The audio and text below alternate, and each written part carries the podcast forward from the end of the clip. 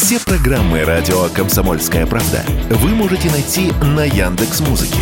Ищите раздел вашей любимой передачи и подписывайтесь, чтобы не пропустить новый выпуск. Радио КП на Яндекс Музыке. Это удобно, просто и всегда интересно. Эдвард Чесноков. Отдельная тема.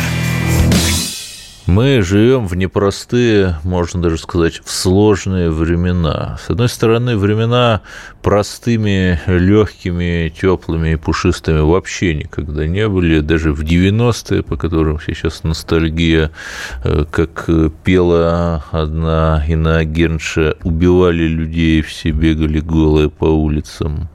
В нулевые, по которым сейчас тоже ностальгия у некоторых людей, там доллар по 35, поезд э, «Полонез» до Варшавы за 3500 рублей билет стоил 15 лет назад, я сейчас помню, даже в нулевые и гремели теракты, и проблемы были многочисленные, там уж я не буду говорить, например, про всякие межнациональные истории наподобие Кондопаги.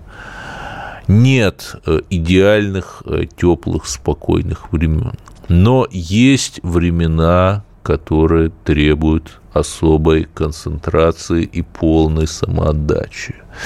Такова была Великая Отечественная война, э, таково наше время, когда от каждого из нас зависит продолжение нашего существования. И здесь что важно? Нам нужно менять мышление – нам нужно отказываться от э, такой шапкозакидательской психологии, э, отказываться от психологии мирного времени. Если у вас еще нет какого-то гуманитарного проекта помощи участникам СВО или помощи Донбассу, создавайте такой гуманитарный проект. Есть уникальный уникальная платформа Telegram, где достаточно легко собирать. Если вы еще не знаете, что можно сделать для Родины, подумайте и что-нибудь сделайте. Оставаться в стороне сегодня нельзя.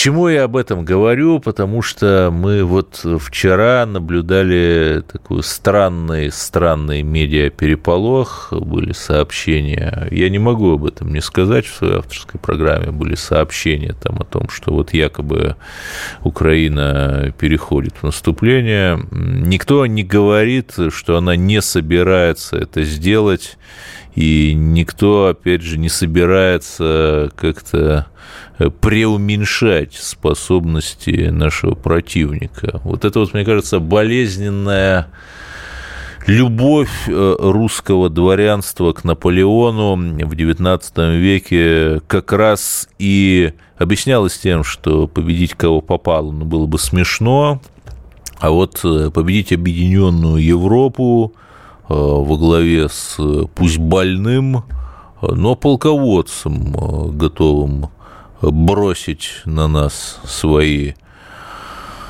пушечные местные массы, вот это была, вот это была идея, сверхидея, национальная идея.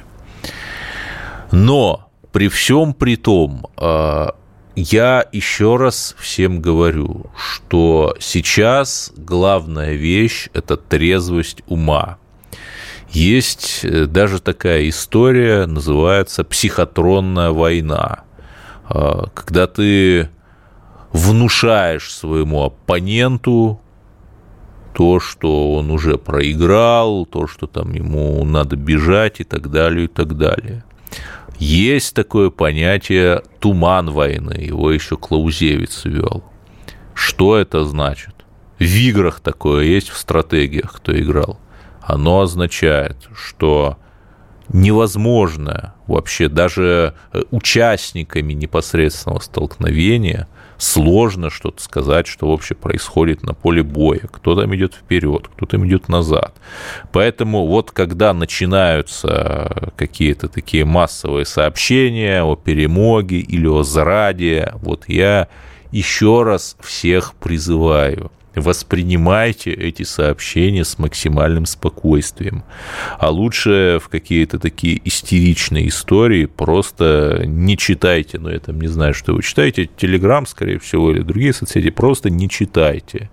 Вот э, у меня читатели из Забайкалия, там плюс 6 часов разница во времени, они мне пишут, какие же мы счастливые.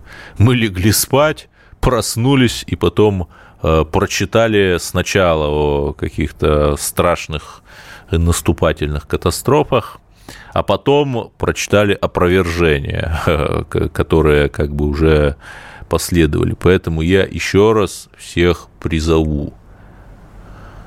Сохраняйте спокойствие. Э, вот этот вот пресловутый, ну, пошлое слово там наступ, контрнаступ, он прежде всего в головах, и противник пытается установить контроль над вашим разумом. Держите свой разум в ясном сознании и не позволяйте никому вам диктовать.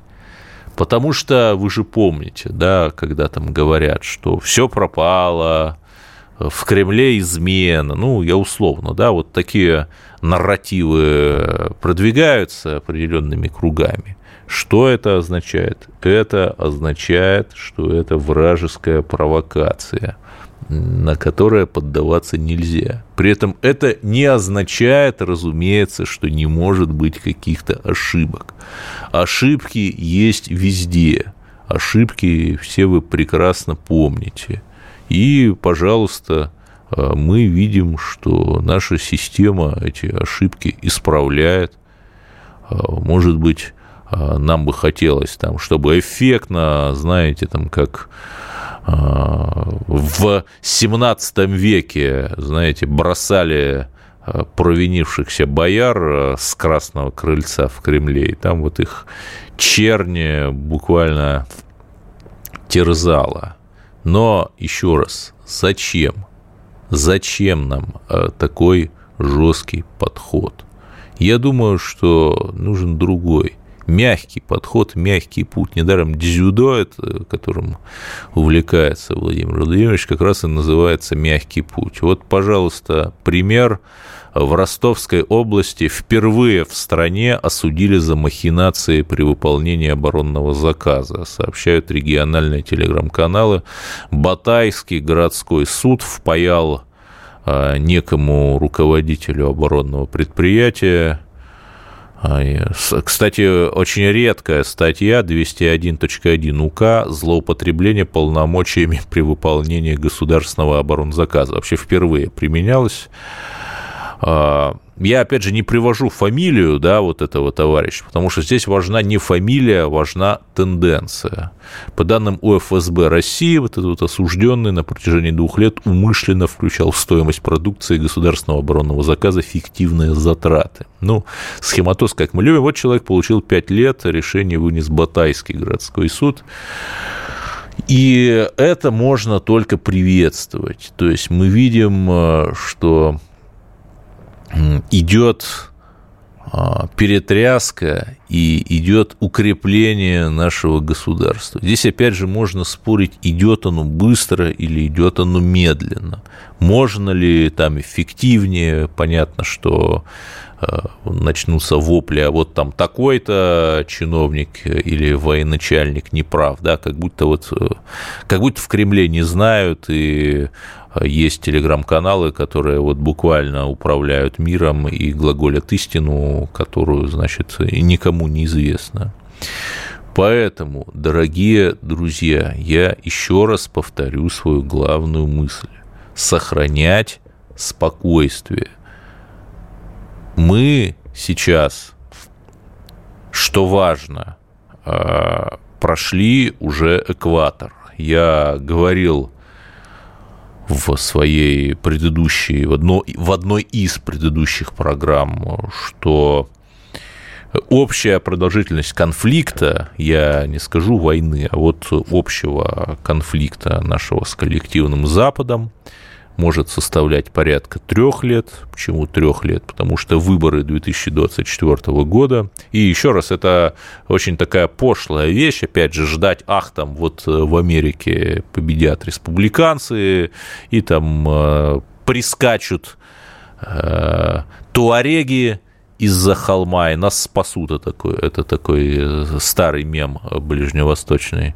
Но что важно, э, в любой системе количество энергии конечно. Мы видим, что Запад уже откровенно выдыхается, что уже в Прибалтике даже местные националисты требуют убирать с государственных учреждений украинские флаги. Как-то надоела им вся эта история мы видим, опять же, что новые санкции, которые вводит Евросоюз, они не то что меньше, они приносят все меньше и меньше результата. Вот этот, эта поставка британских ракет, я, опять же, не военщик, не военблогер, не военный эксперт, я все это исключительно с политологической точки зрения рассматриваю. Опять же, это такой фол последней надежды. Знаете, как вот в баскетболе чувствуешь уже, что проигрываешь, да, но с небольшим счетом. И вот ты бежишь, ты в данном случае Запад, бежишь и делаешь фол последней надежды, абсолютно там наплевав на правила, колотишь всех, толкаешь всех, потому что понятно, что если ты выиграешь, то, в общем, это будет неважно. И это тоже очень наивно и смешно, потому что, ну, редко, редко кого спасает фол последней надежды, каковым вот сейчас и является пресловутое украинское наступление. Продолжим через пару минут, оставайтесь на линии. Эдвард Чесноков. Отдельная тема. Да, еще один такой медиавирус, э, который как-то заполонил наше пространство, вот дефицит бюджета в России. Ну, 3 триллиона, кстати, заметьте, да, 3 триллиона звучит, э, но это за 2022 год, и, собственно, сейчас он тоже э, достаточно серьезный. Но вот давайте, например, поговорим, как это делается э, в странах, именующих себя цивилизованными. Последний раз с профицитом в США, например, бюджет был сведен в 2001 финансовом году. В 2020 году, ну, понятно, коронавирус, э, дефицит американского бюджета составлял 3 э, триллиона 100 миллиардов долларов. Вот серьезная цифра, учитывая, что примерно там весь ВВП, я опять же говорю по памяти, ну, примерно 25 триллионов. Вот сколько это от ВВП, посчитайте сами. Но это 2020 год. Дефицит госбюджета США в марте 23-го 378 миллиардов. А, по сравнению с тем же месяцем годом ранее увеличился почти вдвое. Доходы падают, расходы растут. А, что это означает? Это означает, я еще раз, я не за дефицит бюджета. Я не в коей мере, я опять же не экономист, я ни в коей мере э, не хочу прибегать к такому обратному карго-культу, что вот, мол, смотрите, э, в, если в Америке полиция отстреливает афроамериканцев, не делайте так никогда, то и мы так тоже должны делать. Да нет, конечно. Я лишь говорю, что сам по себе дефицит бюджета это инструмент монетарной политики. Сам по себе при грамотном управлении, э, при наличии большого количества резервов, он не является существенной проблемой. Хотя, еще раз, я не за дефицит, я за его преодоление. Но все понимают, э, какая сейчас напряженная ситуация. Поэтому здесь что интересно? Э, есть э, такая история, опять же, для любителей конспирологии, она называется бассейн, да. Бассейн – это, скажем так, бюджет 2. Это, опять же, для тех, э, кто нас слушает, это вот такая лютейшая конспирология. Но бассейн – это так называемый бюджет 2. Да, то есть, э, когда, э, например, очевидно какие-то истории с завышением цен на что-то там, условно говоря, на Олимпиаду в Сочи, которая, там, говорят, в 100 миллиардов долларов – обошлась, то есть очень интересная теория у конспирологов о том, что часть вот этих денег была не украдена, а отправлена именно в бассейн.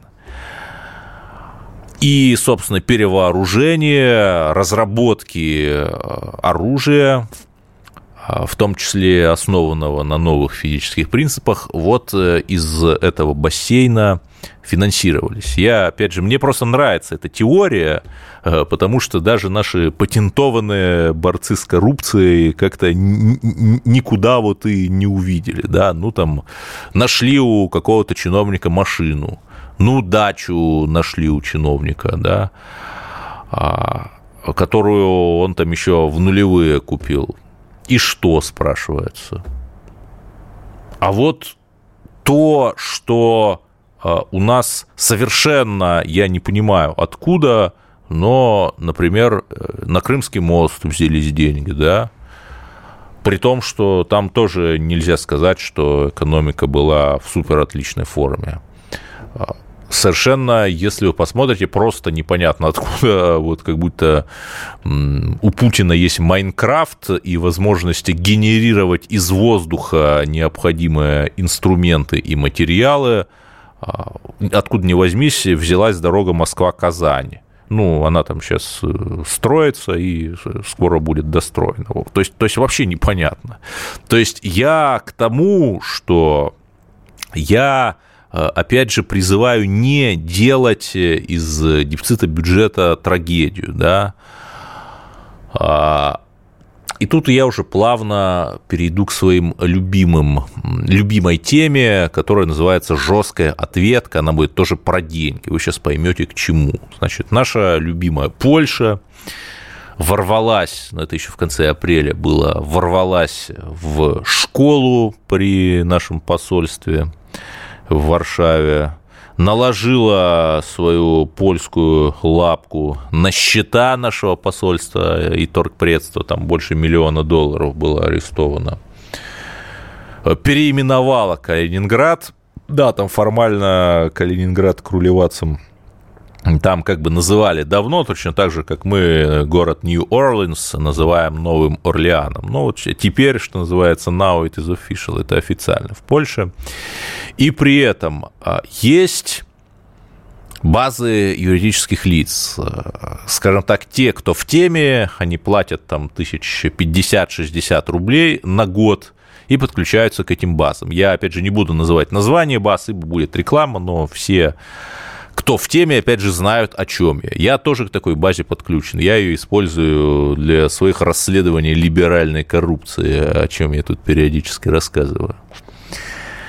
Если просто вбить слово Польша в этой базе, тебе высветит несколько сотен юридических лиц, так или иначе связанных с Польшей. Ну, например, у них там польские учредители, да, есть там финансовые организации, какие-то брокерские.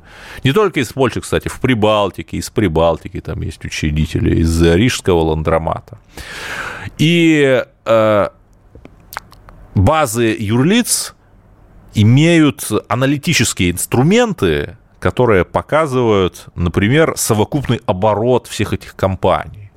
Так вот, оценочно оценочно совокупный оборот всех компаний, так или иначе связанных с Польшей и действующих в России, составляет примерно 500 миллиардов рублей. Но неплохо тогда, не миллионов, миллиардов, да? И здесь я, как человек сугубо гуманный, не выносящий кровопролития даже в экономических вопросах, говорю вам, друзья мои – Нужно ли нам э, сидеть сиднем и ждать, э, когда Польша, там, я не знаю, А, если бы у них была атомная бомба, я думаю, они бы на зло москалям ее бы тоже где-нибудь взорвали, слава богу, что нет. Нужно ли ждать нам, когда Польша еще что-нибудь отчебучит? Я не буду говорить, что, чтобы это не создавало такую вибрацию в инфосфере. Или нам нужно спасти, спасти эти деньги от гнета польских националистов, спасти эти 500 миллиардов рублей. По сути, те деньги, на которые, в том числе, на которые, например, была сделана та зажигательная эпическая трансляция памятника благодарности Украинскому фронту, который эту Польшу освобождал. Я не призываю, я всего лишь поставлю это со знаком вопроса. И опять же, бюджетно-дефицитные вопросы закроются. А сколько у нас, например, фирм с рижскими, с вильнюсскими корнями? Вы удивитесь, но они вот буквально до сих пор работают. Микрофинансовые организации, МФО, те самые 1% в день. В год получается примерно, я сейчас могу немножко путать, но примерно 3700 э, годовых в год. Так, неплохо тогда. Сами посчитайте, если сколько возьмешь до зарплаты 10 тысяч. Те самые коллекторы, которые... Ну, сейчас, правда, о коллекторах меньше говорят, потому что у нас тут э, хаймарсы всякие летают. Но коллекторы никуда не делись. И вот эта вся история, опять же, и еще раз, а, возьмите любую базу данных юридических лиц, вбейте там слово Польша, вбейте там слово Литва, вбейте там слово Латвия, вбейте там слово Эстония, и вы ужаснетесь и поразитесь объемом оборотов, которые связанные с этими, ну, очевидно, недружественными странами компании, зарабатывают в России. Как же так, дорогие друзья? Как же так? Социальная справедливость, борьба с фашизмом. Причем я сейчас абсолютно говорю даже без всякой иронии, потому что в той же там Латвии ну, реальные фашисты маршируют. Ну.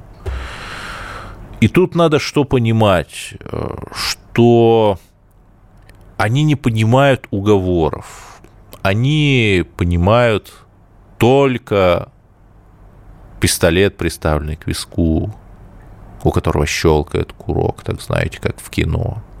При этом, когда я говорю жесткий ответ, это не значит, что нужно там кого-то взорвать, что нужно на кого-то, упаси Господь, сбросить бомбу. Нет, что за пошлость? Экономика, исключительно экономика. Передача вражеских активов в руки народа. Да, вот давайте об этом подумаем. Сейчас будет большой перерыв, и об этом мы крепко подумаем, ладно? Эдвард Чесноков. Отдельная тема. И вот мы сейчас пытаемся дозвониться в Луганск. Уже дозвонились, там находится депутат Госдумы Александр Спиридонов. Вы нас слышите? Да, здравствуйте, Александр. Ну... Да, всех приветствую. Э, Все слышно. Связь, конечно, с перебоями, но вроде пока а, работает. Сегодня э, террористы международные, ВСУ и стоящие за ними англо-американские советники нанесли удар по Луганску какими-то ракетами, чего не было сильно давно, как минимум с 14-15 года, и вы в этот момент находились там, собственно, и Турчак, и Пасечник там были на открытом воздухе, воздухе. Вот э, что происходило, вы можете рассказать? Да, расскажу. А, действительно, сегодня в городе был взрыв. Э, наверное, многие видели кадры такого достаточно пылающего огня. Много было дыма очень. А, значит, э, в это время, незадолго до этого, а, у нас было торжественное мероприятие с участием и главы республики, и главы Совета депутатов – республики, было, были депутаты Государственной Думы, сенаторы. Праздник, ну, мероприятие было посвящено годовщине 9 лет со дня ну Луганской да, референдум, республики. да. Да, все, все верно. Вот. А затем э, уже Турчак вместе с главой республики поехали возлагать цветы. Вот, и примерно, примерно в это время как раз это все произошло. А, скажу честно, то есть э, в какой-то части города было это слышно, в какой-то нет. Например, я в этот момент находился а, на, в Совете депутатов э, республики. Там у нас проходил э, форум, э, посвященный русскому миру. Форум так назывался «Русский мир». Э, проводил его в РНС. Вот, я сегодня тоже как раз на этом форуме выступал. Но об этом мы чуть позже. То есть я к чему, что какой-то паники в городе нет? Как вообще настроение? Вы же там с людьми говорите. А, настроение бодрое. Я честно скажу, сегодня у людей бодрое настроение, сегодня праздник, сегодня выходной день здесь. Впереди еще два выходных дня, поэтому люди на подъеме, люди воспринимают это как праздник. Вот, поэтому, э, да, сегодня это омрачило. На самом деле омрачило, конечно, падение ракеты. Слава богу, нет, насколько я, по крайней мере, на сейчас знаю, может быть, у вас более даже э, информация какая-то точная, но, насколько я знаю, э, жертв нет. Вот, но есть разрушения. Да, но ракета это... в промзоне где-то упала. Ну, да, да, да, это как раз завод, эм, который занимался полимерами, полимерный, завод полимерных материалов. Ну, то есть понятно, что часть технологического процесса этих полимеров включает использование каких-то химикатов, и если ударить вот в этот момент, э, в романе «Гиперболоид» инженера Гарина, кстати, это описано, то просто можно вызвать химическую катастрофу. Я думаю, что рассчитывали, может быть, даже на то, что действительно будет полыхать, действительно будет много дыма, гари, возможно, будет э, что-то едкое выделяться. А, потому что все-таки мы понимаем, что это террористический режим, да, и они хотят как можно больше навредить людям. Если бы они хотели воевать, они бы сейчас э, это делали на поле боя, а не действовали бы как настоящие террористы. Да, мы с Александром Спиридоновым, депутатом Думы, договаривались за несколько дней о звонке, инфоповод был несколько другой. Вот мой собеседник подготовил поправки в закон об ответственном обращении с животными. Если человек выгонит собаку на улицу, то это теперь будет преступление, да, я правильно понимаю? А, предполагается так, что если человек выбрасывает животное на улицу, либо отправляет его на так называемый самовыгул, ну, то есть то же самое, выбрасывает на улицу, и животное там само гуляет, а, абсолютно безнадзорно, то а, поправка, которую я подготовил, предлагает установить серьезный штраф. Э, Александр, я действительно, ну, действительно есть проблема бродячих собак, да, но, понимаете, вот вы в Луганске, там, я смотрю, что там происходит. Э, у нас просто русских людей убивают, э, обстреливают ракетами и так далее, да, мы всем миром там собираем на дроны. Вам не кажется, что проблема штрафов за бродячих собак, она, безусловно, важна, но все-таки она сейчас не первостепенна? А здесь все правильно. А, поэтому мы занимаемся сразу многими направлениями. И вы знаете, что у нас есть рабочая группа по а, СВО, которая принимает в, постоянной, в постоянном режиме, рассматривает законопроекты и принимаются. А, есть у нас и большое количество законопроектов, связанных с поддержкой экономики, промышленности и всего остального. Но мы ни в коем случае не должны забывать и о нашей гражданской мирной жизни, в которой у нас тоже много проблем, и мы их тоже должны решать. А вот. Тем более мы знаем, что, к сожалению, э, случаи э, агрессии собак в отношении людей, и, к сожалению, именно в ча- э, это чаще всего дети, они участились, и сегодня ситуация достигла пика и требует резкого принятия решений. Как одна из инициатив на рассмотрение я предложил такую. Я вижу в ней смысл. Думаю, что будем обсуждать дальше и с экспертами, и с другими депутатами Государственной Думы, и с общественниками. Хорошо, всех заводчиков обяжут получать специальную лицензию. Вот я сразу скажу, это какое-то давление на бизнес или что? Всех заводчиков собак. Ну, я думаю, что да, здесь вопрос о заводчиках собак, э, который мы понимаем, что любой бизнес это все-таки бизнес, получение прибыли, и с любого бизнеса должен уплачиваться налог в пользу государства. И все должно быть регламентировано. А, поэтому здесь точно такая же история. Мы должны ввести все это в правовое поле. Это первое. Второе, я считаю и глубоко в этом уверен, разведение дом, э, животных не должно происходить в дома, в многоквартирных жилых домах. А, потому что это мешает соседям, во-первых, да, это лай, это э, запах, особенно если нерадивые заводчики.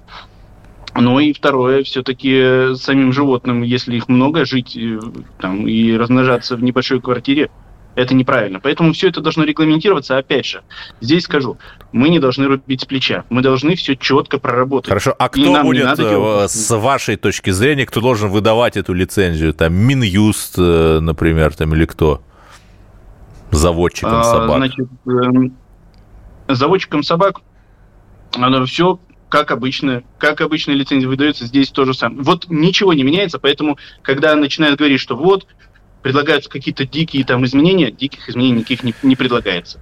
А... Все предлагается просто ввести в правовое поле. Вы знаете, вот, я еще... Либо регистрировал самозанятость, либо ИП, либо компанию открывал. То есть один из вариантов. Да.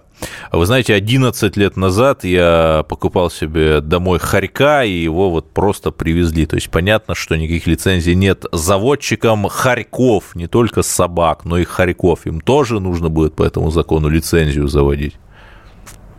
Ну, значит, сейчас мы обсуждаем в первую очередь именно вопрос по разведению собак потому что именно с ними происходит самое большое количество укусов на улице, смертей, когда людей калечат. Поэтому в первую очередь Вопрос касается собак. Ну да, такого, чтобы хорек э, кого-то загрыз, я еще не слышал. Ну, давайте, в общем, шутки в сторону. А вы с гуманитарными миссиями там в Луганске периодически бываете, и вот первая мгновенная мысль там, у среднего читателя КП, ну, депутат пропиариться едет. Но, наверное, всякое бывает в жизни. Мы понимаем, что сегодня именно в новых субъектах нужна наша поддержка. И без разницы, ты депутат или не депутат. Вот. Поэтому, например, в прошлом году я ездил работать в, в составе гуманитарной миссии «Молодой гвардии» в Мариуполь после того, как его освободили. Там ну, реально нужна была помощь, и мы вкалывали день и ночь. Разгружали продукты, фасовали, развозили, работали в больнице. Там явно точно не о пиаре шла речь, и мне кажется, каждый, кто едет туда по зову сердца, это никак не связано с пиаром. А вот вы с местными-то говорили все-таки, какие у них настроения, я прямо скажу, есть ли там какие-то проукраинские националистические элементы? А, значит, вообще, конечно, сильно зависит от территории, да, от истории и территории. Вот, например, а, в, в, здесь, в Луганске, или вот э, в прошлый раз я когда сюда приезжал, был в городе Алчевск, это недалеко от Луганска, там находится э, крупный комбинат. Э, значит, э, там вообще люди говорили, это еще было до референдума, вот в Алчевске я был, там люди говорили, скорее, почему вы так долго шли? быстрее, давайте уже референдум проводить, мы все за вас. Ну, в принципе, результаты голосования там да, говорят то же самое себя. показали.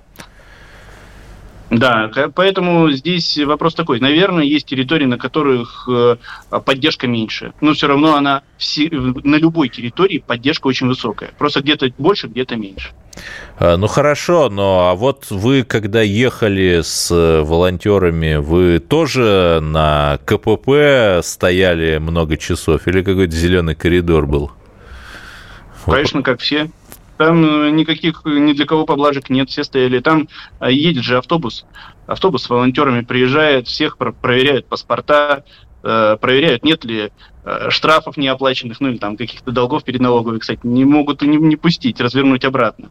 А вот, поэтому, как и все, Бывают длинные очереди, бывают покороче. Удобнее всего, опять же, лайфхак, вдруг кто поедет, удобнее всего доехать на машине до КПП, там перейти э, пешком границу, и с той стороны, если есть, ну вот, например, молодая гвардия, они там смогут встретить. Да, спасибо депутат Госдумы Александр Спиридонов, который сейчас находится в Луганске, рассказал нам, что сейчас происходит в Луганской Народной Республике. Мы э, вернемся к вам буквально через пару минут. Александр, спасибо, до новых встреч. Эдвард Чесноков. Отдельная тема. Вот чтобы вы понимали, знаете, у России есть проблемы. У нас там, я не говорю, что СВО идет идеально.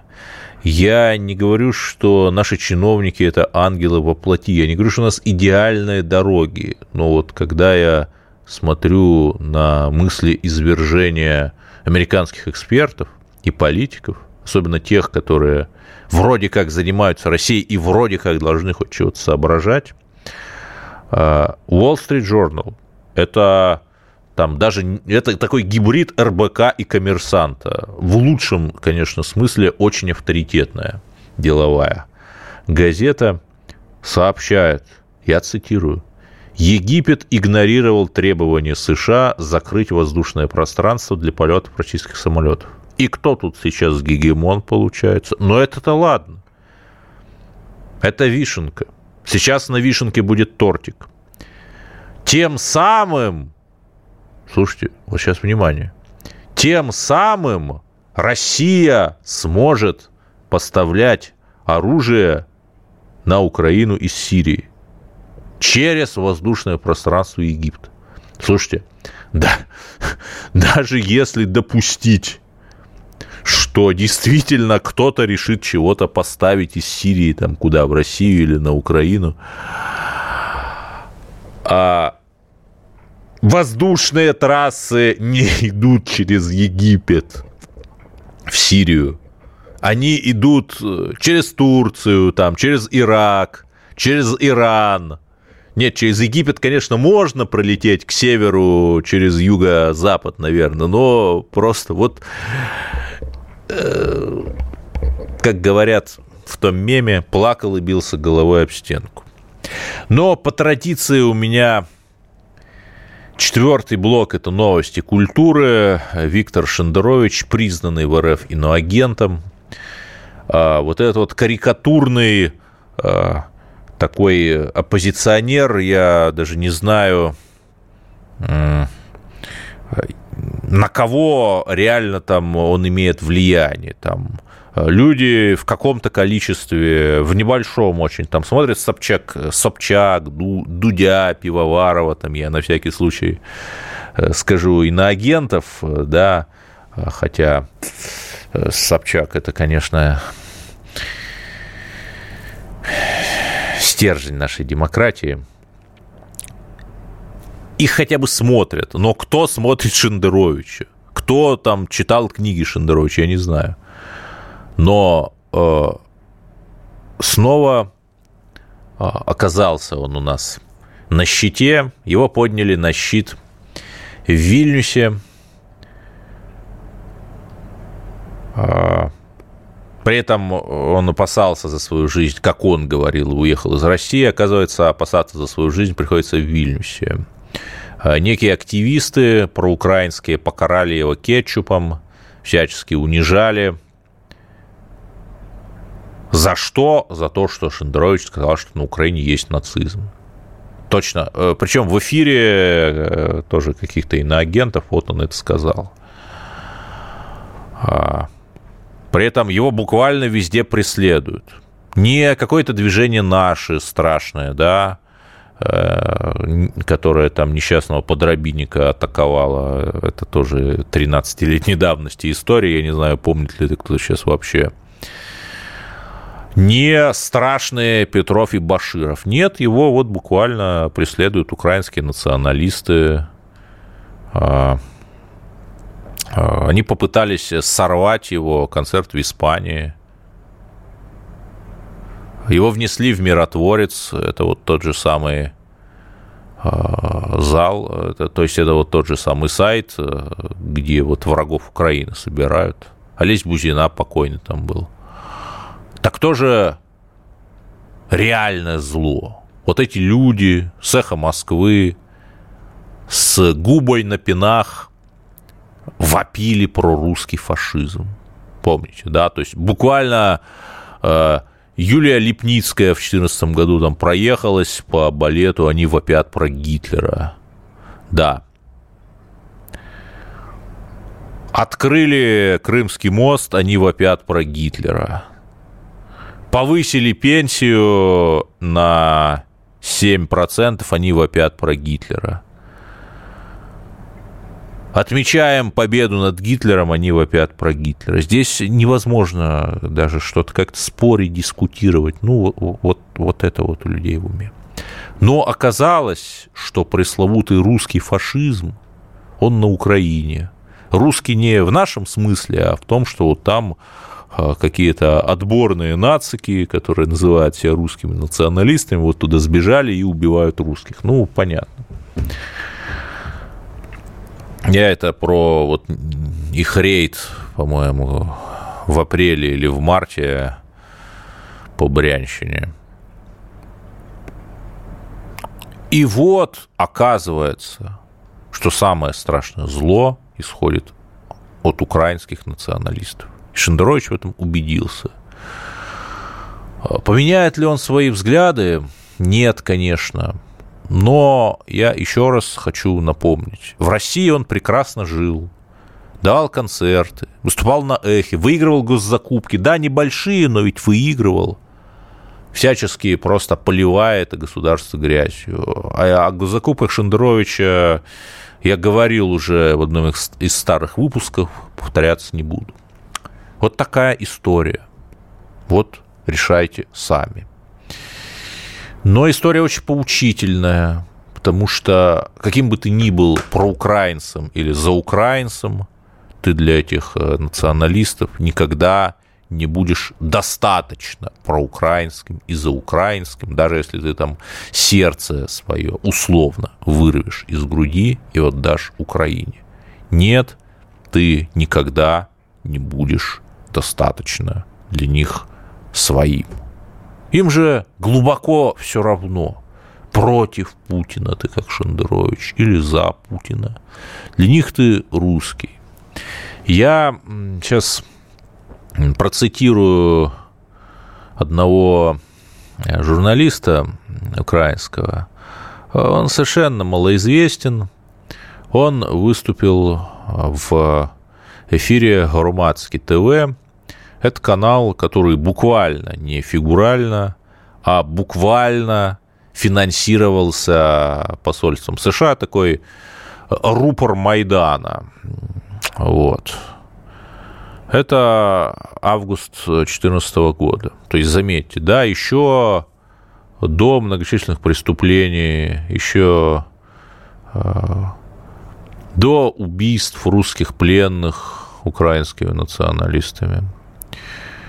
Вот э, Богдан Буткевич говорит в Громадске ТВ, это есть ролики, э, это есть у меня э, в телеграм-канале я недавно выложил.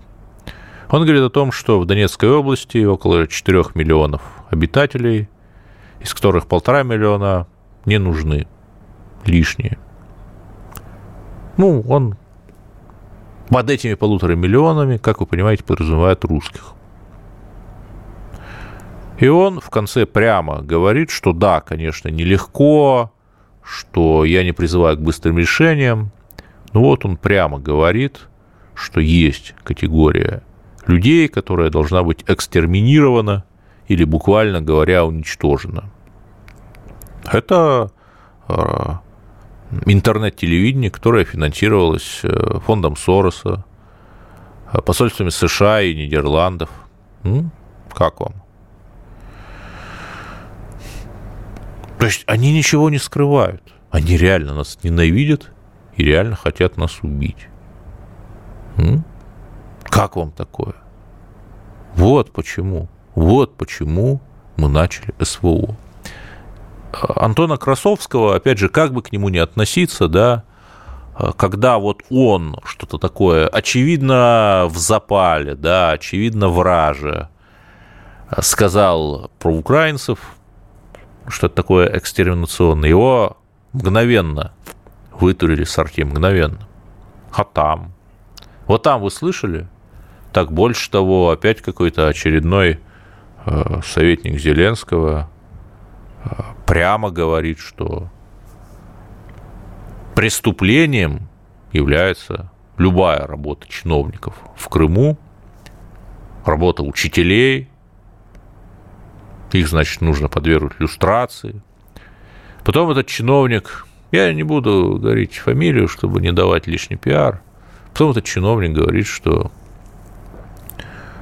ну, дети от смешанных браков э, между русскими и украинскими жителями Крыма, это как бы сложная история, не очень понятно, что с ними делать. Да, действительно. И ничего, понимаете, то есть вот это буквальная идеология. Это буквальная идеология, э, как у хуту, которые пришли к власти в Руанде в 1994 году. Как раз, кстати, тогда погиб президент, вот они захватили власть, по сути, та же история, как с Януковичем, просто он не погиб, а был эвакуирован. Вот такая история. Вот. Именно поэтому мы должны сражаться за нашу свободу, за нашу Родину и за Новороссию. И верить в нашу победу, потому что мы победим. Другого выхода нет. Патрия о муэрте, как сказал Фидель, Родина или смерть. До свидания. С вами был Эдвард Чесноков. Отдельная тема.